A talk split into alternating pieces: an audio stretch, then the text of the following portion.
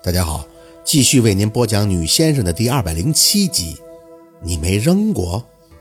气氛在几秒间迅速的僵持。宝四紧咬着下唇内侧站在那里，脑海在短短的一瞬间迅速的涌出了很多东西。打他毫无预兆的出现，到他那几声“老公”，甚至脖子上挂着那个还没有看清全貌的平安扣，好像哪一步都不在宝四的计划之内。梗着，却没有挣扎的余地。跟在陆佩身后，已被老板光芒埋进阴影里的杨助理，又开始大发好心的对着宝四挤眉弄眼的做狗行。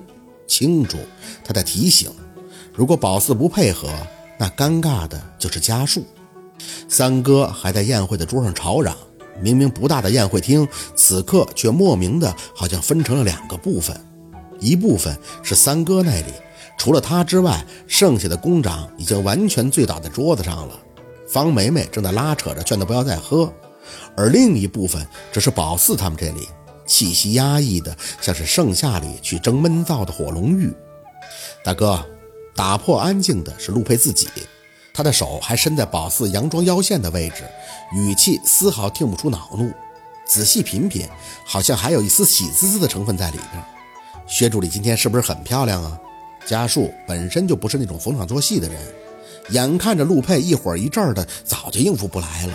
看了宝四一眼，微醉泛红的脸扯出一丝笑意：“啊，陆总的眼光很好，这件衣服我家四宝很喜欢，今天看他穿啊，真的漂亮。”大哥，你说什么？宝四跟个傻子似的，瞬间就石化了。陆佩的眼光。家树看着宝四笑笑：“四宝，这件衣服是……”陆佩抬手打断了家树的话，眼神儿还是落在宝四的脸上。大哥，我想薛助理是什么性格，你比我清楚。你现在告诉他，就是逼着他在这里脱了吗？说完，很自然的就握住了宝四的手，看了家树一眼，不慌不忙的出口：“再说衣服算什么？得看谁穿，对不对？”宝四这口气差点没上来，逼着自己淡定的站在那里，手上死死的握拳，想扯出来，他却不着痕迹的发力握紧。薛助理，这么长时间没见。我还真想跟你好好叙叙旧，我可不想。宝四抬眼看着他，一字一顿：“陆总，总是这样，你就没意思了。”四宝，陆总说过。四宝，陆佩好像又捡到了一个笑话，笑呵呵地看着家树。好巧啊，我家有个四宝。您家？家树被陆佩神经病一样的反应弄得发懵，刚要开口，三哥那边也开始加大力度闹腾了。嘴里嚷嚷着叫家属过去喝酒，这情形谁摊上谁都会头疼。家属开始擦汗，哎呀，陆总实在是抱歉，让您看笑话了。陆佩有些不悦地瞟了三哥那边一眼，紧握着宝四的手，给了杨助理一个眼神杨助理会意，走到家树身前，打开公文包里掏出一个红包，很恭敬地递给大哥。薛主任，这是陆总的一点心意，祝您跟嫂子百年好合。家树看着红包，脸又红了几分。陆总，您不用这么客气。陆佩笑意浅浅，眉眼清俊。大哥，这是规矩，就算我人不到，礼也会来的。本应我亲手给您，可我这实在是倒不开手啊，您别介意。跟薛助理太久没见了，总想聊聊。宝四呢，闷哼哼地站着，用手聊啊，玩手语也不用死扯着呀。家树没接那个红包，看着宝子的脸色，又瞄了一眼陆佩扯的手，随即张嘴：“陆总。”我妹妹其实还小，您这样我觉得不太妥当。家树，你干啥呢？把你妹子叫来，咱一起喝呀！三哥的嗓门越发的大，小六早就过去帮着方梅梅镇压，都无济于事，只听着他一个人在喊：“你们扯我干啥呀？谁来了？别在我眼前晃悠，这个迷糊的。”空气中隐约的溢出了火药味儿，不光是三哥那边，还有家树这边。他只要是不瞎，就能看出宝四有多么不爽。陆佩倒是不在意，看着家树，嘴角还是抬着。大哥，以前我跟薛助理就这么交流的。你妹妹脾气拧，我这一撒手啊，她就跑喽。家树还是不停地看着宝四。宝四知道这么下去，大家都会下不来台，扯了个难看要死的笑，看向家树。没事，大哥，我跟陆总很熟的，他打招呼的方式就这样，你不用管我，赶紧去看看三哥吧。贾叔弟妹，你别拦我！这边宝四话音还没等落地，三哥那边就彻底的爆发了，常年卖力气练出的体格本就厚重，一胳膊出去，甚至不需要多大的力，抡巴着方梅梅，整个人就向后坐去。宝四吓得不轻，刚要惊叫出声，就看见小六眼疾手快地拉扯住方梅梅的胳膊，有惊无险。一口气还没有顺过来，三哥就握着一瓶啤酒，一摇三晃就奔了过来。家树怎么回事啊？这么高兴喝点酒，怎么这么费劲呢？家树被他气得够呛，顾不得搭理他，几步跑到小六搀扶的方梅梅身旁，满脸担心地询问她的身体状况。三哥却咧着嘴在笑，见家树跑了，眼睛特别迷离地落到宝四身上。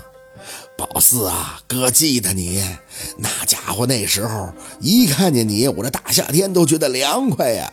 嗯，不是你身边这人谁呀？陆佩的脸开始冷得难看，眼底黑漆漆的，全是冰芒。杨助理要上前，陆佩的胳膊却一横挡在他身前，眼睛死盯着喝得五迷三道的三哥一动不动。三哥不明所以，喝多的人还管那一套，站着打晃的看着宝四。宝四，你认识他吗？我跟你说啊，你这姑娘家家的，别没事儿。哎，身体一个摇晃，直挺挺的就后仰躺到了地上。啪嚓一声，酒瓶子破碎的声音同时响起。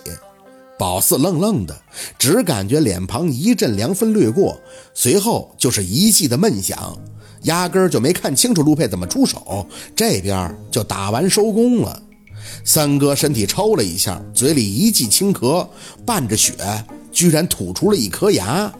不知道他指节是不是磕到三哥的牙上了，胳膊垂下时也在滴滴答答的开始淌血。大概是那一下出拳的幅度太大，撑得西服扣子都开了。宴会厅里一片死寂，陆佩压抑着眼里的怒气，掀着薄唇张口：“叫救护车，别家医院的。”杨助理点头，掏出手机就走出去开始打电话。家树扶着方梅梅还有小六，提心吊胆地奔过来，看了一眼地上的三哥，随后又看向陆佩：“陆总，他死不了。”陆佩此刻完全没有装好脾气说话的耐心了，冷峻的脸上不自觉的就蒙上了一层阴鸷的寒霜。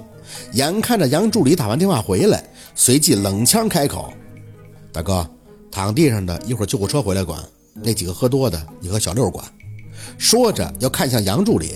你给大哥放下，顺便给项目部财务去个电话，你清楚要怎么办吧？